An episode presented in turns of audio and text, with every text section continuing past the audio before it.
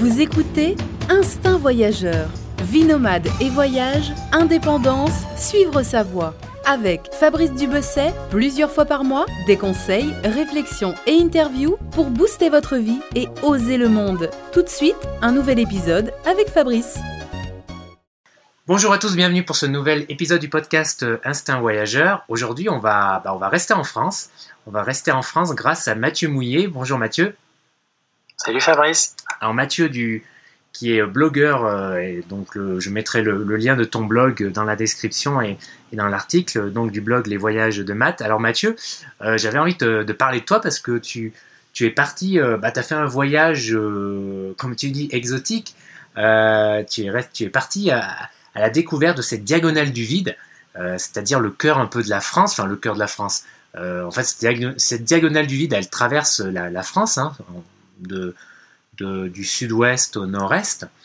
Et euh, tu es parti pendant 18 mois à la découverte de, cette France. C'est bien ça? Ouais, c'est ça, ouais, exactement. Alors, moi, quand j'entends diagonale du vide, tu vois, ça me rappelle toujours euh, mes cours euh, de collège, de géographie de collège, je crois, où c'était un terme à l'époque très utilisé, enfin qu'il est encore peut-être un peu moins, parce que j'étais en train de dire là pour préparer une interview, il y avait des géographes qui disaient bon, la diagonale du vide, oh, ça se repeuple un peu quand même, ces campagnes, c'est pas, c'est pas aussi entre guillemets dramatique qu'il y a que, que dans les années 50-60. Et, mais bon, elle est encore utilisée, cette diagonale du vide. Et en gros, bah, la diagonale du vide, par rapport à ce que je disais, donc ça va des Ardennes, d'où tu es parti, jusqu'aux Pyrénées, c'est ça? Ouais, c'est ça, mais t'as bonne mémoire, parce qu'il y a, y a pas beaucoup de monde qui se souvient de ce terme, en fait. Mhm. Moi, ça m'avait marqué, marqué à l'école. Et ouais, ouais.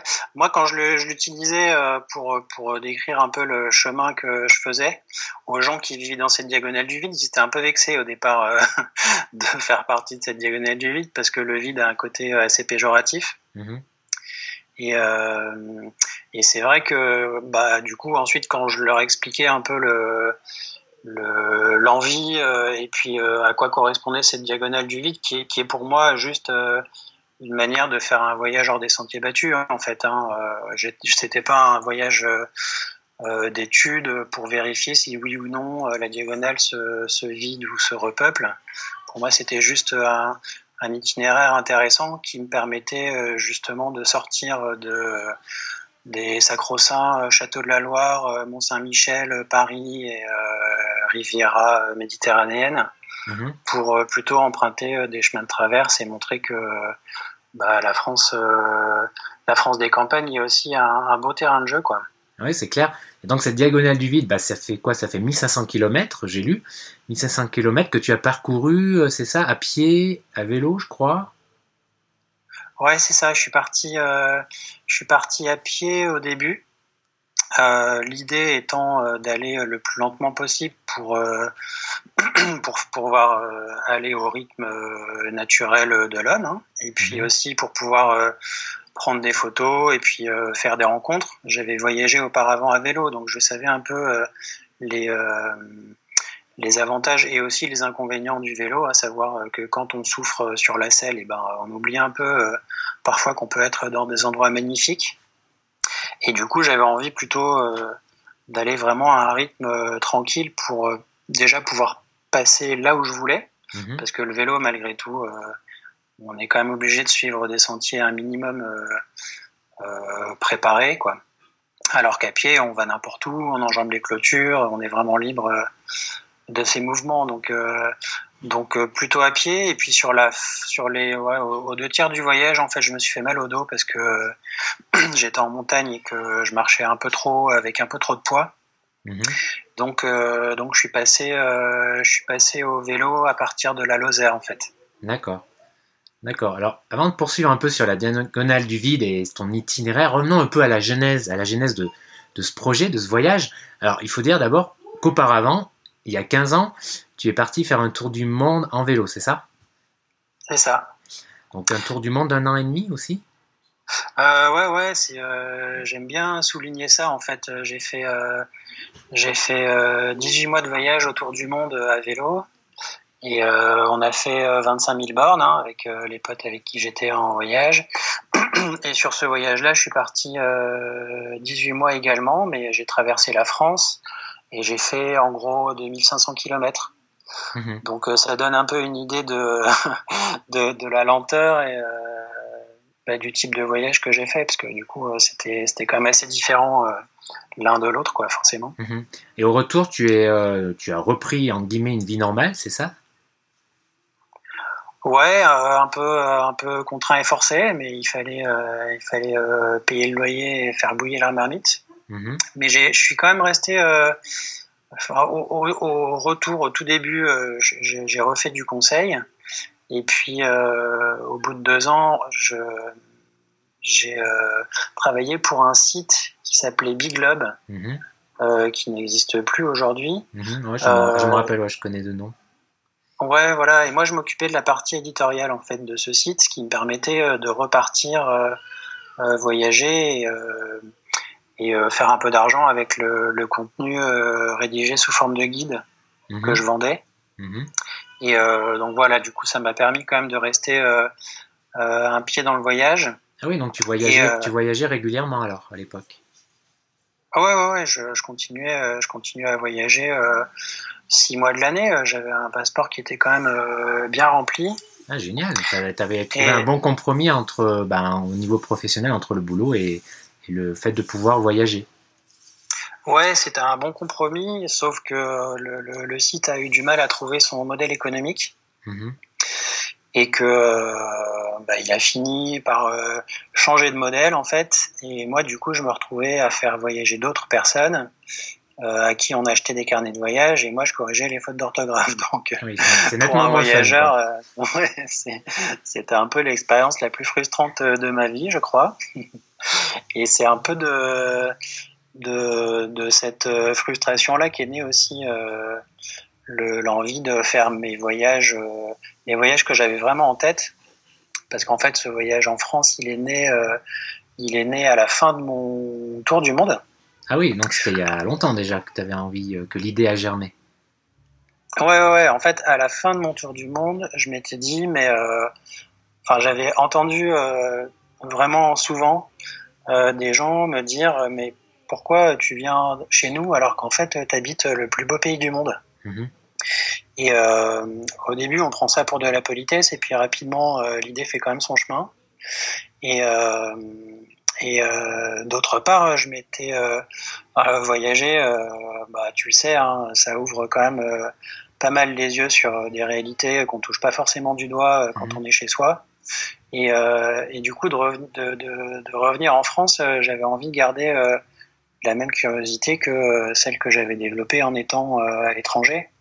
Et du coup, je m'étais dit, au final, j'ai jamais voyagé en France comme j'ai voyagé ailleurs, à vélo, en prenant les rencontres euh, telles qu'elles viennent et en étant curieux de tout. Donc je m'étais fixé comme objectif de, finir le voyage euh, le tour du monde par euh, par un, tour de France en fait. Et puis le c'était en automne donc il faisait vraiment un sale temps. Moi je revenais d'Afrique donc j'étais pas très équipé. tout coûtait beaucoup plus cher et j'avais vraiment pas le budget et puis j'étais fatigué et, euh, voilà du coup j'ai remis euh, j'ai remis le projet à plus tard et puis plus tard et ben ça a été 15 euh, ans plus tard quoi. D'accord. Ouais, bon, t'as gardé ça dans un coin de ta tête, dans ta vie parisienne, et puis, puis bon, tu voyageais, comme tu dis, tu, tu voyageais, t'as continué à voyager beaucoup, de toute manière. Ouais, ouais, je voyageais beaucoup. Ensuite, je voyageais pas de la manière dont moi j'aime voyager, parce que c'est vrai que je voyais plein de choses, mais euh, comme j'avais quand même une euh, un objectif de produire des guides de voyage et donc du coup euh, ils étaient rémunérés au poids quoi. En gros, plus j'écrivais et plus j'avais de matière, plus je vendais cher le guide. Mhm. Et donc du coup, du coup, je courais partout. je me souviens d'avoir fait le guide Botswana et Afrique du Sud en deux mois. En deux mois, j'ai fait 15 000 bornes. Ah en voiture. Tous les jours, je faisais euh, des centaines de kilomètres, je courais partout. Enfin, j'avais vraiment pas du tout le temps de, de savourer les lieux dans lesquels j'étais et euh, surtout de rencontrer des gens en fait. Donc du coup, euh, c'était des voyages un peu à bride abattue. Mhm. Et, c'est tout ce que j'aime pas en fait. Donc je m'en suis vite rendu compte que même si ça me permettait quand même de voyager et donc du coup d'assouvir cette passion du voyage. je m'y retrouvais pas dans la manière dont je voyageais, donc il fallait fallait que je trouve une autre manière. Donc du coup, ce, ce, ce voyage en France, ça a été la, la, vraiment la première vraie fois où j'ai fait euh, le voyage tel que je l'avais imaginé et tel que je voulais le vivre en fait. D'accord. Et pourquoi ce moment-là, précisément 15 ans après? Pourquoi euh, tu t'es dit, euh, quoi, un matin, tu t'es dit, allez, ça y est, je le fais, hop? Parce que ça correspondait, bah, ça, ça, correspondait déjà à la fin de Big Love, ça correspondait moi aussi à une envie de quitter Paris parce que parce que je me retrouvais plus dans cette ville où, euh, on courait partout euh, sans trop savoir euh, pourquoi. les raisons qui m'avaient fait venir à Paris n'y étaient plus en fait, notamment les amis que j'avais sur place que je voyais plus beaucoup parce que bah parce que chacun a sa vie en fait et, et donc du coup du coup il était temps de il était temps de partir mais partir d'un endroit c'est pas un projet en fait le mmh. projet c'est d'aller quelque part mmh. et, moi je, je, je je savais pas euh, plus euh, si j'avais envie d'aller à Berlin ou, euh, ou, au bout du monde ou à Marseille ou je ne sais où. En fait, j'avais pas de raison particulière d'aller quelque part, sachant que je pouvais être travailler un peu de n'importe où. J'ai commencé par aller à Berlin où j'avais déjà vécu et où j'aimais la ville pour euh, pour préparer le voyage, enfin pour finir de préparer le voyage et puis euh, et puis ensuite je suis parti en me disant bon déjà au moins j'aurais j'aurais euh, réalisé un objectif qui sera d'avoir quitté Paris et puis ensuite on verra bien on verra bien comment les choses se passent. Très bien. Et justement Mathieu là pour revenir à cette diagonale du vide, essaye de j'aimerais bien que tu nous que tu nous fasses ton itinéraire en, en évoquant des noms, les noms les noms, bah, les départements, mais même en dehors des départements, les régions, tu vois, les régions historiques, les, terroirs un peu, voilà, des noms, euh, bah, les noms, euh, les noms qui ont fait partie de ce voyage de 18 mois en fait, qui constitue cette diagonale du vide. Donc tu es parti des Ardennes. Ouais, je suis parti des Ardennes. Euh, j'ai traversé toutes les Ardennes en suivant bah, essentiellement la, la, Meuse, mhm. la vallée de la Meuse qui est très, euh, très boisé et très, très agréable. C'est très reposant euh, de marcher au bord de l'eau. Ensuite, j'ai traversé euh, la Meuse, du coup, qui pour, le coup était beaucoup plus, beaucoup plus plate et très champêtre. J'ai fait pas mal de belles rencontres. ensuite, je suis descendu par la Haute-Marne, euh, que beaucoup de gens confondent avec le Val-de-Marne qui se trouve à côté de la banlieue, enfin en banlieue parisienne et qui a vraiment rien à voir parce que c'est vraiment très très euh, sylvestre, mhm. très nature. C'est là que j'ai vu mes premiers animaux. Euh, ensuite, je suis descendu dans l'Aube en traversant la forêt d'Orient, qui était longtemps le fief des Templiers. Ah oui, d'accord. Donc il y, a, quelques vieilles commandantures. Non, oui, on dit comme ça, oui, commandanture. Des, des commanderies, des commanderies, ouais. Moi, je parle. C'est de la Ça doit être le, le, mot allemand, mais vu que tout ça euh, dérive du latin, au final, euh, je pense que les, euh, les racines sont les mêmes. ouais, ouais, il y a, y a, pas mal d'histoires dans ce dans, ces endroits-là. Et puis, euh, et puis il y a aussi, il y a aussi pas mal de vignes, ce qui m'a, ce qui m'a pas mal réjoui. Du coup, j'ai pu boire euh, du champagne euh, chez des producteurs. C'était pas désagréable. Ensuite, je suis descendu, j'ai attaqué la Bourgogne. Donc ça, c'était agréable parce que les, les reliefs commençaient à se vallonner un petit peu, parce que jusqu'à présent, c'était quand même assez plat. Et quand on marche, c'est assez agréable d'avoir des points de vue qui changent et des, des, euh, des panoramas qui se révèlent au fur et à mesure qu'on marche. Mhm. Euh, Lyon, j'ai suivi euh, le cours de Lyon en passant notamment par Chablis. et puis jusqu'à Avalon, où à Avalon, je suis passé côté Morvan. avant, enfin, je suis quand même passé par un endroit qui m'a énormément plu, qui est Vézelay. Il y a une très belle basilique Bon, ensuite, moi, les vieilles pierres, c'est pas forcément euh, mon truc, mais euh, il y a surtout euh, des vieilles pierres qui sont bâties sur un éperon rocheux qui domine tout le Morvan. Et là, il y a eu quelques levées de soleil assez mmh. d'anthologie avec la brume qui se lève et, et tout ça vu de quelques centaines de mètres de haut. C'est le Morvan, ça me parle bien comme nom. Je sais pas, ça me dit bien le nom Morvan. Et ben le, en fait, le Morvan, c'est c'est un endroit très sauvage euh, qui a été euh, longtemps considéré comme un coupe-gorge parce que euh, le fait que ça soit très sauvage faisait que les bandits pouvaient agir un peu à leur guise. Et le Morvan, c'était un, un, département un peu joker parce que c'était le seul département où j'avais pas de contact du tout. Mhm. Et du coup, j'ai tracé mon itinéraire un peu au petit bonheur la chance en prenant vraiment ce qui euh, venait sur ma route. Et j'ai fait un peu comme partout en fait des super rencontres et euh, et ça a été euh, un peu la démonstration que en fait on peut partir à la fleur au fusil et faire des voyages très très très réussis sans avoir rien préparé quoi. Le Morvan se situe dans le département du eh ben en fait le, le Morvan c'est dans la Nièvre mais ça déborde un peu sur la Côte d'Or et puis ça déborde un peu aussi sur Lyon parce que c'est un parc national, enfin c'est un parc naturel en tout cas. Donc du coup, euh, les frontières euh, sont pas délimitées par les frontières euh, départementales. D'accord. Et donc ensuite, tu as continué toujours au sud-ouest? Ouais. Alors ensuite, je suis passé du côté du Cher. Le Cher, c'est Bourges.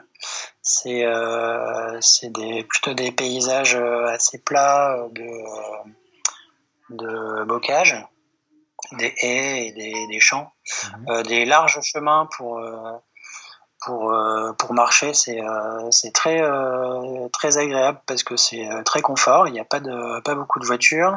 Croisé quelques Anglais qui viennent investir les résidences secondaires parce que ça coûte une bouchée de pain et parce que parce qu'ils sont agréablement installés à la campagne.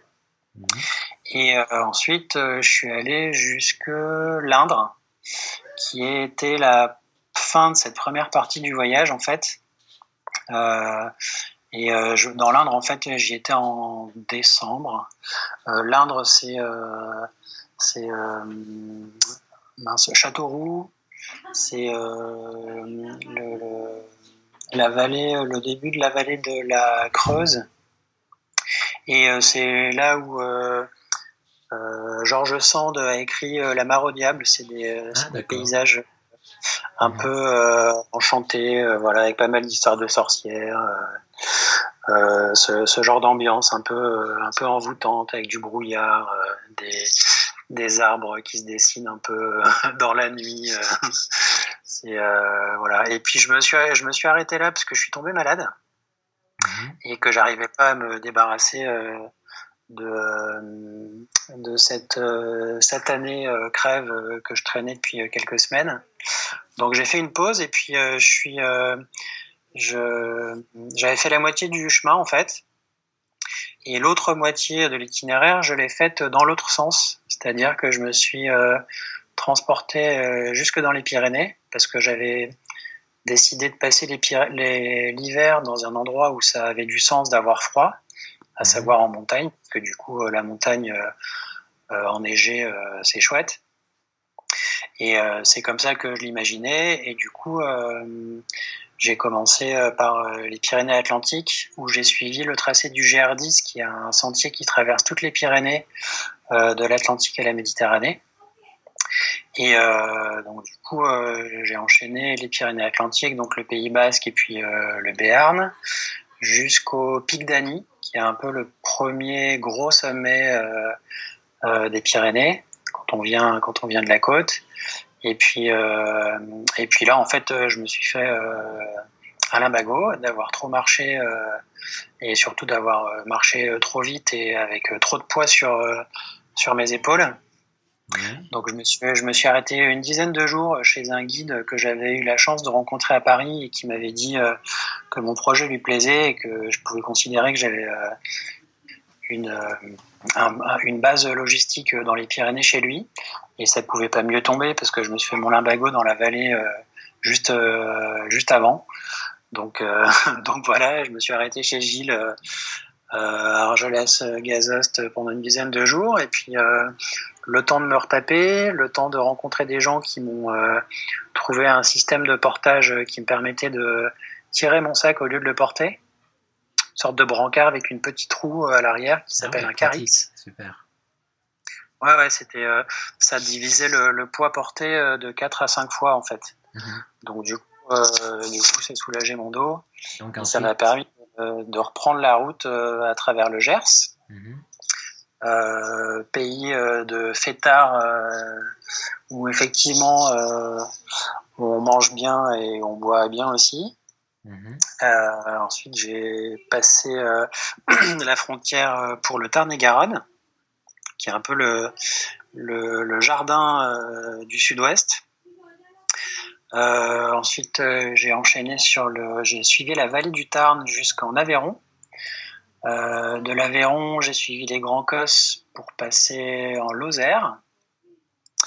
Et je sais pas si tu es familier avec ces reliefs d'Écosse. En fait, c'est des c'est des plateaux calcaires qui sont séparés les uns des autres par des rivières en fait qui creusent mhm. et qui creusent assez profond en fait. Donc quand on passe de Cosse en Cosse, on passe, euh, on fait quelques centaines de, mètres euh, d'un bloc en montant ou en descendant.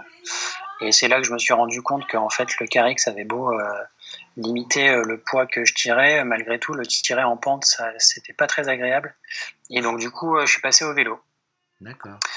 Le voyage a un peu changé à partir de là parce que du coup, j'ai pas emprunté les mêmes itinéraires et puis j'avais une marge de manœuvre beaucoup plus grande en fait, parce qu'en vélo, on fait 60 km euh, un peu les doigts dans le nez.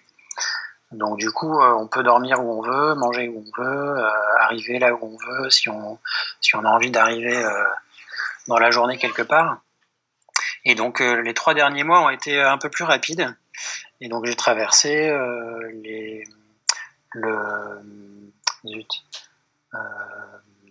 le nom m'échappe, le Cantal. Mmh ensuite euh, la Corrèze, euh, ensuite la Creuse et euh, l'Allier en trois mois pour finir à vélo et boucler la boucle en fait et rejoindre la diagonale du vide là où je l'avais laissé neuf mois plus tôt. D'accord. Et comment tu as déterminé un peu ton itinéraire? Parce qu'il a fallu faire des choix parfois, passer dans telle région, plus au sud, plus au nord. Euh, en fait, l'itinéraire, il s'est, euh, il y avait, la diagonale du vide, en fait, elle se, elle s'évase un peu sur le sud. Donc, euh, il fallait dans ce, dans ce tracé, en fait, que je choisisse les départements. il y avait deux départements que je pouvais ne pas, ne pas traverser, qui étaient la Creuse et la Lozère, parce que c'était les deux départements les moins peuplés de France. Mhm. Et, euh, et, donc du coup, au sein de cette diagonale du vide, j'ai fait un peu un, zigzag, une forme de S en gros. Et, euh, et au sein de chaque département, euh, c'était un mélange de plusieurs choses. J'avais fait deux voyages préparatoires pour, euh, pour euh, savoir qui était susceptible de, de rencontrer, qui, il était qui était susceptible d'être rencontré pendant mon voyage pour faire mes fameux portraits parce que c'était euh, c'était ça mon biais en fait euh, d'aller rencontrer et faire des portraits de gens qui vivaient dans cette diagonale du vide. Et donc du coup pendant ces deux voyages préparatoires, j'avais euh, interrogé et puis pris pas mal d'infos sur les gens qui vivaient dans ces endroits-là pour avoir une vingtaine de personnes sur une liste. Et à chaque fois que j'arrivais dans un nouveau département, je lançais une salve de mails à mhm. ces, cette vingtaine de personnes. Euh, certains répondaient, certains répondaient pas. Et à partir de là, du coup, euh, l'itinéraire euh, se faisait. Et puis, euh, il se faisait aussi parce que de rencontre en rencontre, voilà, on sympathise, les gens comprennent un peu euh, ta démarche et puis te disent ah bah tiens, tu devrais aller voir telle personne qui habite là et euh, telle personne te dit ah bah tiens, tu devrais aller voir machin qui habite là et puis voilà. Du coup, c'était un mélange de préparation et d'improvisation parce que, enfin, pour moi, c'était important que le hasard s'immisce un peu dans tout ça et que ça soit pas un voyage tout préparé où euh, tout était écrit et je savais déjà euh, ce qu'il allait se mhm. passer en fait. c'est ce que j'aime dans le voyage. Mhm. La place à La l'imprévu. place à l'imprévu. Ouais, ouais. Et tu as fait du camping, j'imagine aussi. Euh, bah, j'ai fait principalement du camping, ouais. En fait, euh, les trois quarts du temps, euh, Camping, logement chez les habitants, chez les personnes, chez les personnes qui t'accueillaient, j'imagine, des points de Ouais, chute. voilà, c'est ça, exactement. Euh, je pense que j'ai fait trois quarts de camping et un quart de, un quart de, de logement euh, de nuit chez les habitants. Mhm. Quels sont les, les paysages là, qui t'ont le plus marqué? L'Écosse, tu disais? Ouais, alors l'Écosse, l'Écosse parce que j'ai un peu souffert et que du coup, euh, ça m'a, ça m'a mis quand même le- la puce à l'oreille que euh, il y avait certainement moyen de faire le voyage de manière un peu plus euh, agréable. Du enfin, d'un point de vue beauté des paysages, euh, il y a quand même le le Morvan dont on parlait tout à, tout à l'heure euh, avec euh, ces, euh, forêts très très sauvages qui euh, qui pour un Français sont quand même assez euh, dépaysantes. En même temps, c'était c'était assez marrant parce que dans le dans le Morvan, j'étais j'ai fait un petit bout de chemin avec un Canadien euh, qui euh, pour lui, enfin lui, il me disait euh, c'est étonnant en France à quel point euh, tout est policé, euh, tout est maîtrisé. euh, et pour lui, euh, la, la forêt du Morvan était une forêt maîtrisée, alors que pour moi, c'était le coin le plus sauvage que j'avais croisé. Donc c'était assez rigolo de confronter mon point de vue avec celui d'un étranger. Mais si euh, si on reste sur la beauté des paysages, il y a aussi euh, le Pays Basque quand même qui est euh, qui est un endroit euh, Ouais. incroyable. C'est Et puis clair, ouais. C'est pas de la grosse montagne, mais euh, ça a l'attrait de la montagne parce que euh, on passe tout le temps d'une vallée à une autre et du coup, euh, ne serait-ce qu'en faisant 1000 mètres de dénivelé, on, a déjà des points de vue qui sont incroyables et, ça change tout le temps quoi. Et puis c'est super vert et puis j'ai eu la chance de pas avoir trop de trop de pluie. Donc ça c'est c'est un très beau souvenir et un dernier souvenir qui est peut-être le coup de cœur du voyage en fait, ce qui est euh, le Césalier qui est euh, euh, qui se trouve dans le Massif central à cheval entre le Puy-de-Dôme et le Cantal et qui a un endroit qu'ils appellent d'ailleurs le la petite Mongolie Ah ouais, parce que les carrément. reliefs sont ouais ouais ça, re- ça ressemble vraiment parce que les reliefs sont très érodés Mhm. euh, très pelés par le vent, donc il y a très peu de végétation.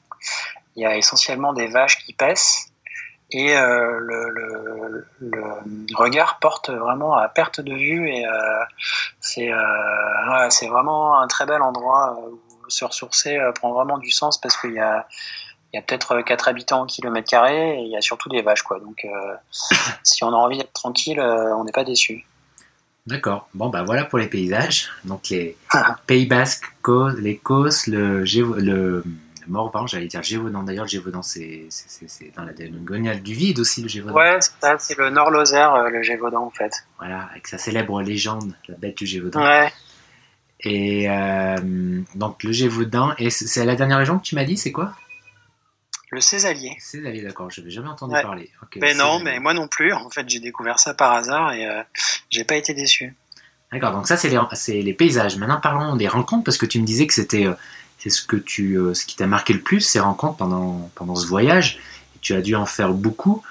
Et euh, la question qui me vient est-ce qu'il y a ouais, est-ce qu'il y a des points communs à toutes ces personnes que tu as rencontrées qui, ont choisi, enfin certaines sont sont nées là et n'ont pas bougé, certaines ont peut-être choisi d'y rester, de, revenir ou de s'implanter là. Est-ce qu'il y a un point commun euh, ces personnes ouais.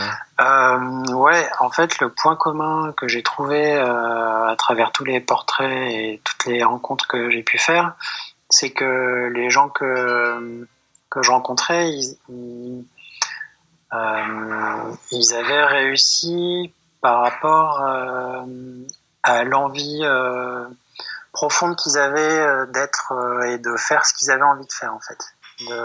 Ils n'avaient pas réussi. Enfin, ensuite, il y en avait qui avaient réussi d'un point de vue euh, social ou matériel, tu vois. euh, même si c'était pas la majorité, j'ai pas eu l'impression de faire la traversée de la France des nantis et des, euh, décideurs. Mais par contre, ce qui les reliait tous, c'est qu'ils ils étaient en phase avec eux-mêmes. Ils avaient vraiment euh, fait ce qu'ils avaient en, euh, au plus profond d'eux-mêmes. Ils avaient réalisé ça et euh, du coup, ils dégageaient quelque chose de, euh, de, sorte de paix intérieure. Et euh, ouais, s'il y a vraiment un point commun qui les réunit tous, c'est euh, ça en fait. Ils ont suivi leur petite voie mhm. et, euh, et, ça les a rendus heureux en fait. Au niveau, dans leur choix de vie, dans leur choix de s'installer à la campagne, dans leur choix professionnel? Ouais, parce que comme, comme tu le disais. Euh, en même temps souvent. Il y a, y a des gens qui sont qui n'ont pas quitté l'endroit où ils sont nés. Mhm. Et euh, ils l'ont pas quitté parce que parce qu'ils s'y sentaient bien et qu'ils n'avaient pas du tout envie de partir et que du coup ils ont trouvé les moyens euh, de vivre de ça. Tu vois, par exemple Gilles dont je parlais euh, euh tout à l'heure, euh, chez qui je me suis arrêté, lui il est devenu guide, enfin accompagnateur en montagne parce qu'il adore il adore ces Pyrénées quoi. Mhm il a, il a voyagé un, petit peu, mais euh, il a vite compris que en fait, euh, c'était pas la peine euh, d'aller chercher midi à 14 heures. tout était là sous ses yeux et du coup, il a trouvé le moyen de, de vivre tout en, bah, tout en assouvissant sa, son intérêt et sa passion qu'il avait de ces montagnes. Et puis il y en a d'autres qui, au contraire, sont arrivés parce qu'ils avaient quitter des situations qui leur convenaient pas. Je pense par exemple euh, euh, dans Lyon, j'ai rencontré euh, Christian qui était un lecteur de paysages qui était dans le Chablisien en fait et qui qui accueillait les touristes et qui les introduisait par la lecture de paysages à la vigne et à la production du Chablis. Lui, c'était un ancien imprimeur. Il a travaillé, il travaillait pendant euh, des années à Paris. Et puis, en fait, euh, à un moment, il en a eu marre. Donc, il, il, a, il a quitté Paris pour, pour Lyon où il a trouvé un autre taf euh, d'imprimeur. Et puis, il a toujours été passionné par, par le vin. Et puis, voilà, du coup, il a suivi son truc. Il a fait une formation. Et puis, il a fini par ben, par suivre euh, sa passion en fait. Et, euh, et aujourd'hui, il en vit, il a 50 euh, quelques balais. Et, et voilà, du coup, j'ai rencontré pas mal de, pas mal de gens comme ça qui, qui étaient passionnés de quelque chose et, et qui ont trouvé le moyen d'en vivre en fait. Mmh, et oui, c'était assez inspirant. Et pas forcément seulement dans l'artisanat ou l'agriculture, parce que c'est un peu l'image qu'on peut avoir des gens qui habitent c'est milieu rural en fait, mais il y a, il y a une, finalement, j'ai l'impression en tout cas, une assez grande diversité euh, des, des de profils professionnels en fait. C'est pas seulement que des métiers liés à la terre euh, ou, au terroir. C'était aussi ce que je voulais montrer en fait, que euh, n'y avait pas un portrait robot de l'habitant de la diagonale du vide, mais qu'il y avait 30, une 30, enfin, je voulais faire une trentaine de portraits, donc 30 manières différentes euh, d'habiter euh, dans la diagonale du vide. J'ai rencontré, tu vois, j'ai rencontré euh, des chamans, des entrepreneurs, des architectes, des, des metteurs en scène, des défenseurs de la nature, des paysans, mhm. plein de gens, plein de gens différents, des artistes, et chacun avait une bonne raison d'habiter là et, et ils n'étaient pas punis, quoi, parce que vu de Paris, euh, effectivement, on a, on a tendance à standardiser tout ça en disant qu'il n'y a que des, que des agriculteurs et puis des gens qui sont là un peu par défaut parce que euh, parce qu'ils n'ont pas le choix. Et en fait, euh, moi, je, je subodoré qu'il il y avait aussi une manière de vivre heureux dans cette diagonale vide et qu'il se passait aussi plein de trucs. En fait, moi, ce que je voulais montrer, c'est que les gens que je voulais rencontrer, c'était des gens qui étaient un peu euh, soit amoureux euh, de l'endroit où ils vivaient, soit euh, acteurs de leur territoire, parce que je me mhm. disais que s'ils étaient acteurs, c'est qu'a priori, ils n'avaient pas envie de partir, parce que surtout, les, mhm. bah, surtout c'était des choix, quoi. C'était un choix. ça change ouais, c'est ça. Quand, quand c'est un choix, quoi que tu fais dans la vie, quand c'est un choix, bah, ça change beaucoup de choses. Exactement. Donc du coup, du coup, il y avait soit le choix de rester, soit le choix de venir, et euh, soit parce que soit parce que les gens avaient besoin de nature, soit parce qu'ils avaient besoin d'espace, soit parce qu'ils avaient besoin de liberté et que ben, quand on a euh, quatre voisins au kilomètre carré, forcément on a un peu plus de place pour euh, pour vivre le genre de vie qu'on a envie de mener sans que ça dérange qui que ce soit. voilà, donc du coup, du coup, ces, rencontres-là m'ont permis de rencontrer des gens qui étaient plutôt mhm. en accord avec eux-mêmes et plutôt heureux, quoi. Est-ce qu'il y a un portrait qui t'a marqué un peu plus qu'un autre ou une rencontre? Ah, c'est en fait, c'est une question difficile. C'est une question difficile, mais en fait, la, la, vraie réponse, c'est qu'ils m'ont tous marqué parce que parce que tu rencontres. Enfin, pour faire un portrait, tu es un peu obligé de rentrer dans la vie des gens. donc les profils, étaient tous les profils étaient tous différents. Les, les voilà. Donc. Ouais, et, et, en fait, à chaque fois, euh, les gens ils te racontent un peu leur vie et du coup, euh, c'est super enrichissant parce que tu picores euh, dans, dans la vie des gens ce, que, ce qui fait écho en toi. Et du coup, tu te dis, ah ouais, tiens, lui, il a fait ça comme ça, tiens, c'est intéressant, j'y avais pas pensé, ou tiens, il a eu le courage de faire ça et ça a marché, ou tu, vois, tu peux comparer avec ton expérience personnelle et ça te donne de l'inspiration parce que du coup, tu te dis, ah ouais, bon, bah, il y a des choses qui sont possibles auxquelles j'aurais pas du tout cru.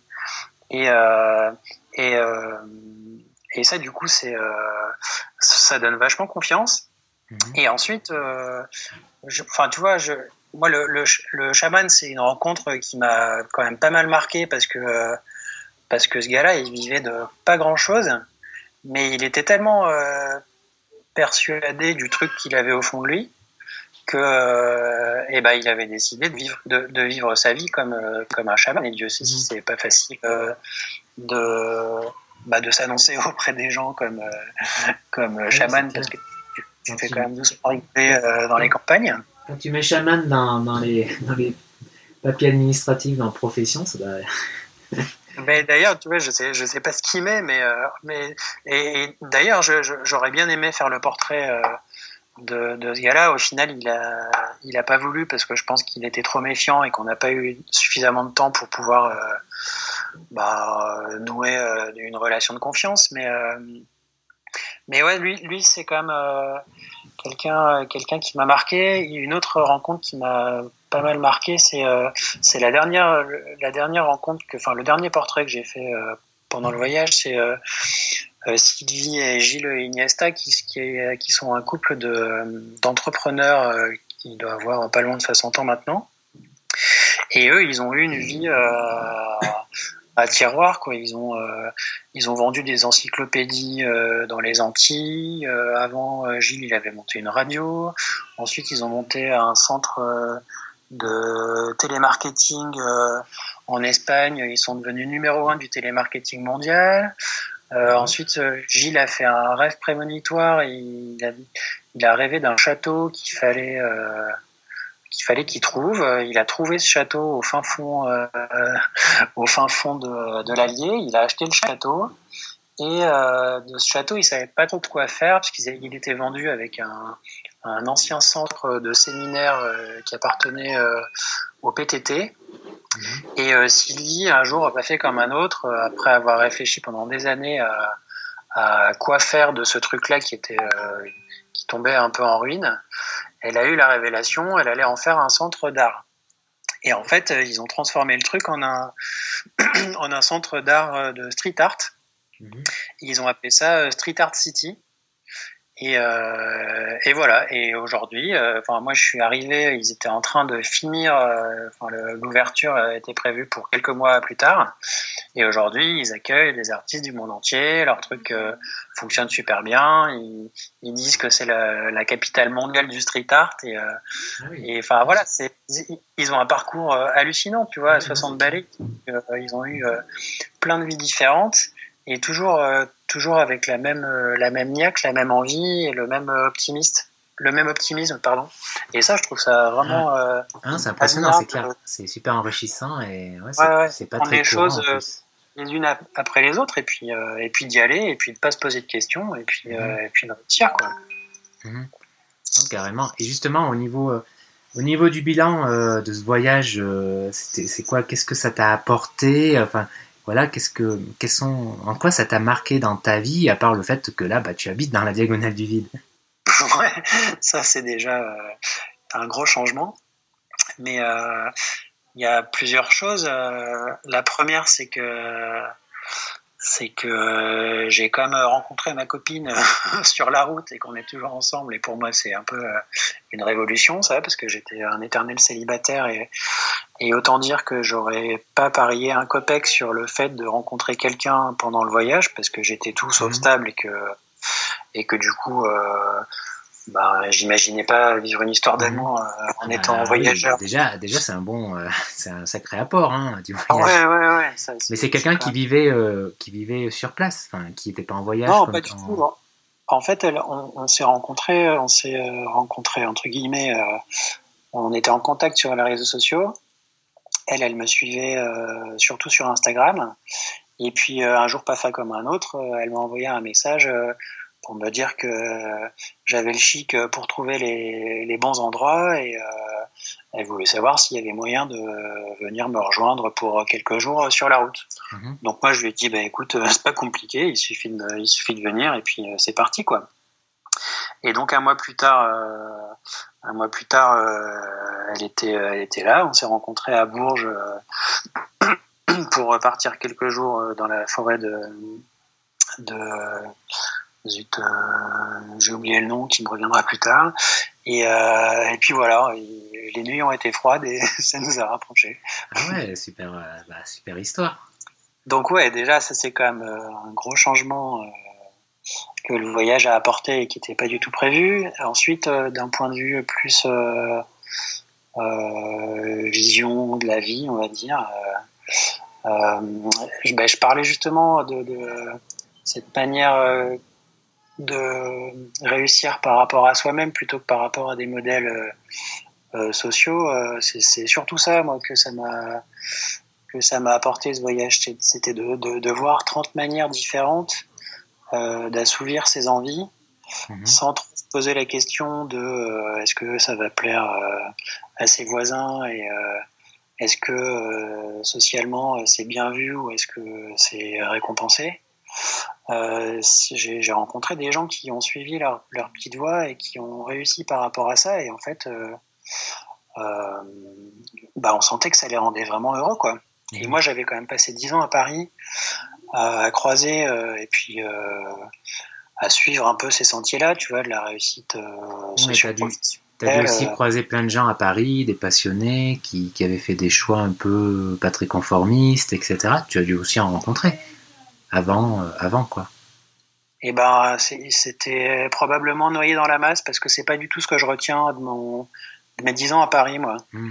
Je retiens surtout des gens stress euh, et euh, qui avaient tout et qui faisaient quand même un peu la gueule. Enfin, il y avait une espèce de morosité ambiante, de désespérance qui s'explique, ben, enfin que moi j'expliquais pas en tout cas, et qui me pesait beaucoup et, euh, et d'avoir euh, pris le large et rencontré ces gens, et ben ça m'a conforté dans l'idée que bah, pour moi, la seule manière de réussir personnellement, c'était de suivre ma voie. Et, et, voilà, du coup, ça m'a conforté, même si c'est plus compliqué financièrement de vivre de ça que euh, bah, euh, écrire, euh, photographier et voyager, c'est vraiment, c'est vraiment mon truc et, et, que du coup, ça vaut la peine, ça vaut la peine de le mmh. faire. C'est plus compliqué parce que ça me rend vraiment heureux en fait.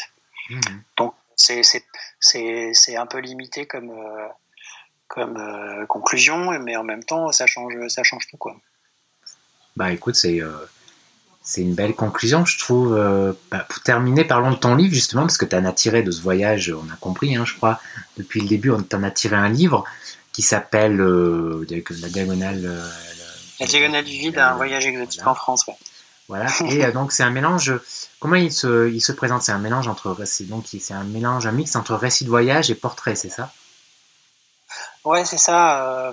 c'est bah, exactement ça. C'est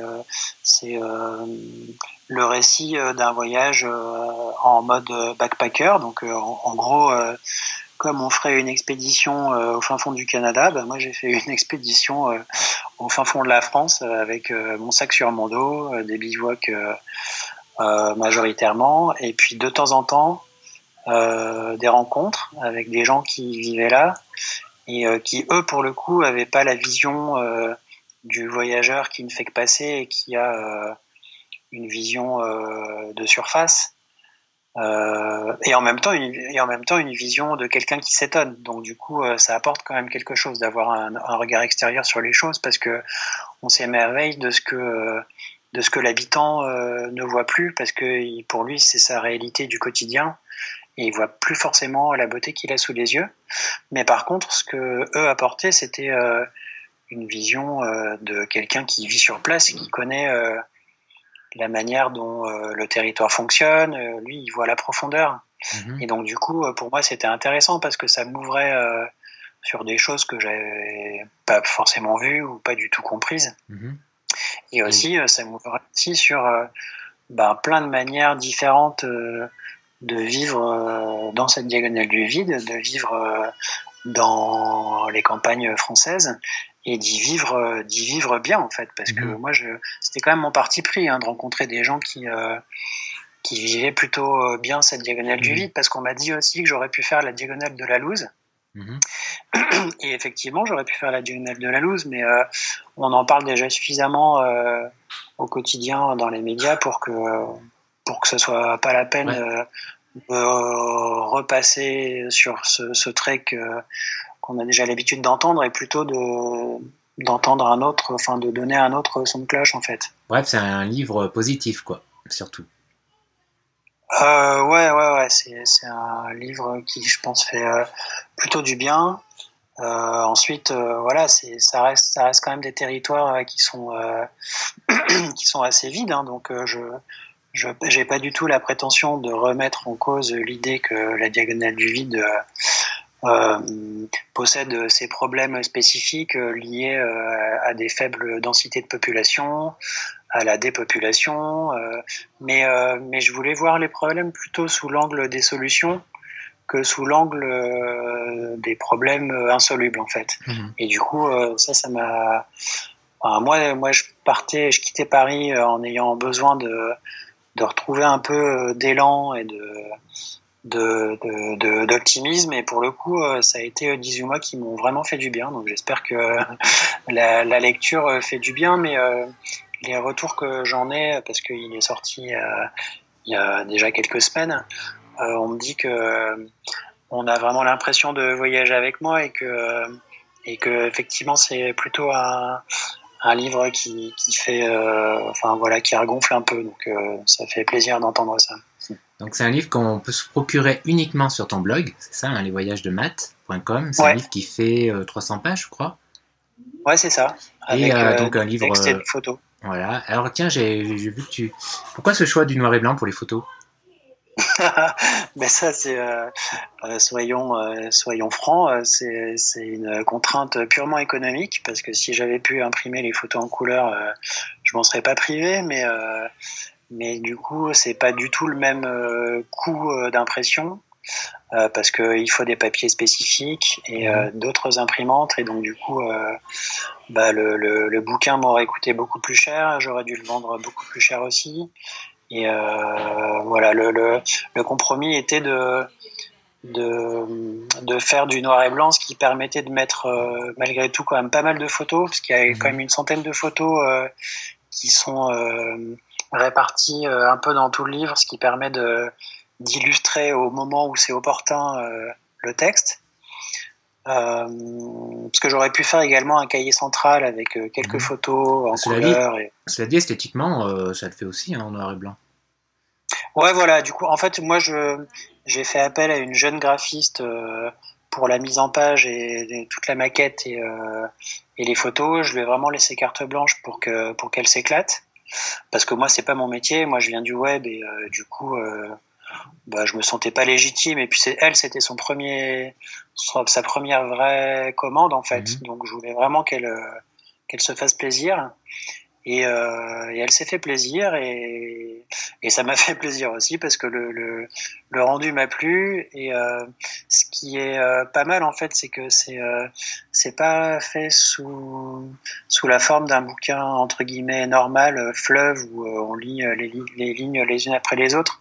C'est formaté un peu comme un magazine sous forme de colonne et donc du coup, euh, la lecture est plus euh, facile. Euh, enfin, on peut butiner le bouquin comme comme on pourrait butiner une revue. on peut prendre voilà un chapitre au hasard et puis faire son petit voyage au sein de ce chapitre. Et on peut aussi lire le, bouquin du début à la fin comme mhm. on fait pour un roman normal. D'accord, bah écoute, je mets encore une fois, bah, chers auditeurs, vous trouverez le lien dans la description. Le, vers la page, vous commandez le livre, puis vous en, il y a aussi un aperçu euh, du livre, notamment. Euh, bah, je crois qu'on a fait le tour là, parce que ça commence. Euh, c'est vrai que quand on parle, hein, ça, fait 50 minutes, on va bientôt conclure. Donc, juste une dernière question c'est quoi tes projets là? Tu es plutôt en mode posé là, un petit peu, bah, un petit peu, ou tu penses déjà à un autre projet de voyage ou... Alors, ouais, je suis en, mode posé actif. Euh, actif parce que euh, je suis en train de travailler en fait sur le sur la partie euh, vidéo que j'aimerais tirer de ce voyage.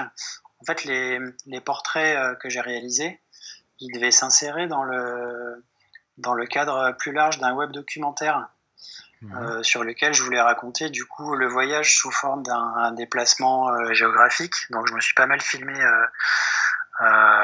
sur le terrain et puis euh, raconter aussi euh, les rencontres. Et donc du coup faire jouer les deux euh, ensemble, sauf que bah, le web évolue assez rapidement et que aujourd'hui le webdoc c'est pas vraiment le enfin, voilà c'est un format lourd difficile à réaliser coûteux coûteux en, en, développement. Et puis et puis à faire vivre sur le web c'est un peu compliqué. Euh, donc du coup, je suis plutôt en train de réfléchir et de mettre en place un format vidéo qui me permettra du coup de raconter euh, peut-être sous, une forme de 52 minutes euh, ce voyage dans la diagonale du vide. Mhm.